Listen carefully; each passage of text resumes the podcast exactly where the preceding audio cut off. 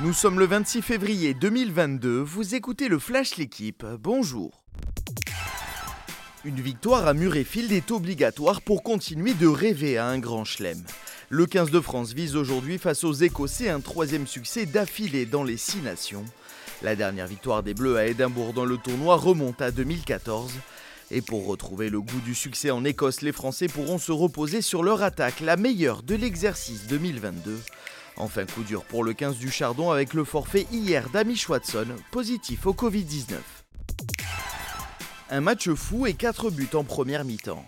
Rennes et Montpellier se sont livrés coup pour coup hier à la Mosson. Mais au final, Rennes s'impose 4 à 2 en ouverture de la 26e journée de Ligue 1.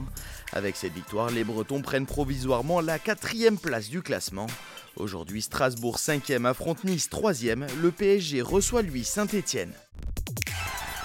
Il y aura deux duels franco-portugais lors des huitièmes de finale de Ligue Europa. Le tirage au sort effectué hier a donné le FC Porto comme adversaire à l'Olympique lyonnais. L'AS Monaco affrontera Braga les 10 et 17 mars prochains. En Ligue Europa Conférence, l'OM sera lui opposé au FC Bâle et Rennes défiera Leicester. Enfin, l'UEFA a retiré à Saint-Pétersbourg la finale de la Ligue des Champions pour la confier au Stade de France en raison de la guerre en Ukraine. Deuxième succès consécutif en Euroleague pour Monaco.